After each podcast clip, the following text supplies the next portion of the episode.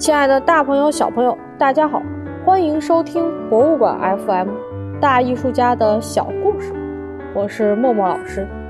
今天我们要认识一位欧洲艺术史上非常著名的女性艺术家，她叫做维瑞·勒布伦，也被人称之为勒布伦夫人。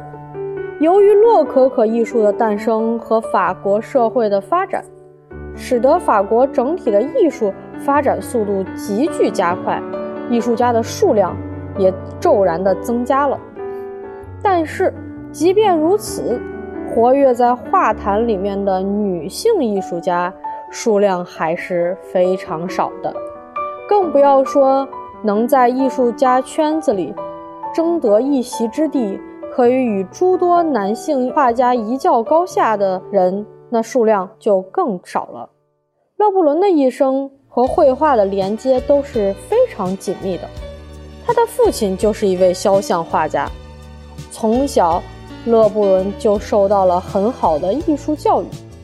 据说他在十五岁的时候画的作品就可以卖出非常好的价格了。在我们的历史上，有很多的女性画家，她们年轻的时候。啊，艺术才华非常的好，但是呢，由于他们结婚生子之后，就会把自己的生活重心转移到家庭当中去，从而减少了自己的艺术创作。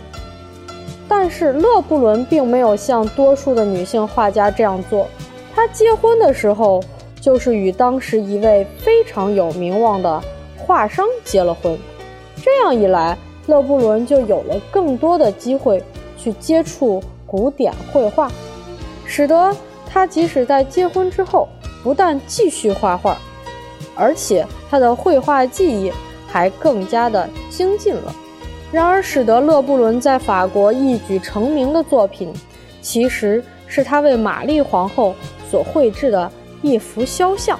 玛丽皇后由于自己奢侈的生活习惯。使得法国人民对他是抱怨连连。这个坊间啊，流传着许多关于玛丽皇后可怕的传言。最夸张的，甚至有人说，这个玛丽皇后不光花钱大手大脚，她还非常残暴，杀人无数，甚至每天洗澡都是用鲜血来洗澡的。这些传言当然是夸大其词，毫无根据的。但是，对于玛丽皇后而言，她有一个难解的问题，就是如何才能挽回自己在人们心中的形象呢？玛丽皇后请来了勒布伦为自己画像。勒布伦选择了一种特殊的方式来表达玛丽皇后的肖像，他没有画这位皇后光鲜亮丽、高高在上的样子。他选择了玛丽皇后和他三个孩子共处一室的情景。这个作品当中体现了玛丽皇后充满母爱的一面。这张作品完成之后，皇后极为的满意，决定将勒布伦作为自己的御用画师。这样一来，勒布伦还成功的加入了皇家美术学院。这应该是法国历史上第一次。有女性的画家加入到皇家艺术学院当中。虽然说勒布伦做了皇后的御用画师，但是在当时的法国，没过多久，这个法国大革命就爆发了，他不得不出逃法国。但是勒布伦的出逃并不如人们想象的那样狼狈，对于他来说，倒更像是。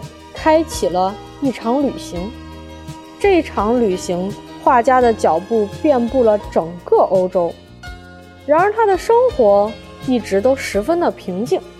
无论他走到哪里，他的作品都会在当地受到喜爱。勒布人在整个欧洲辗转的时候，几乎为所有欧洲的贵族们、皇族们都绘制过肖像，可见勒布伦。